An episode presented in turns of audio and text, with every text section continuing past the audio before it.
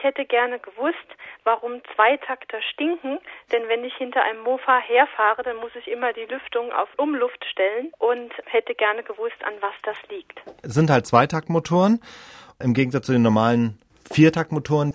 Und der Unterschied ist eigentlich vor allem der, dass beim Zweitaktmotor auch immer ein bisschen Öl mitverbrennt, also Schmieröl. Man muss sich ja vorstellen, der Zweitakter, sagt ja schon der Name, der macht vieles in zwei Takten, was der Viertakter eben in vier Takten macht.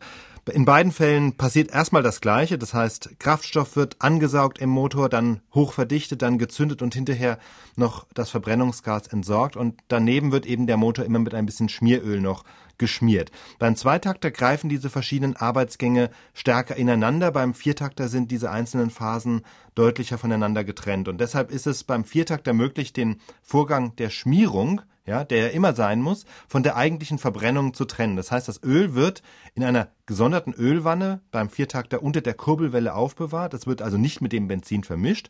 Beim Zweitakter, wo alles stärker ineinander greift, da geht das eben so nicht und deswegen gibt es auch keinen Platz für eine getrennte Ölwanne, sondern das Öl wird gleich dem Benzin beigemischt, in, je nachdem im Verhältnis 25 zu 1 oder 50 zu 1.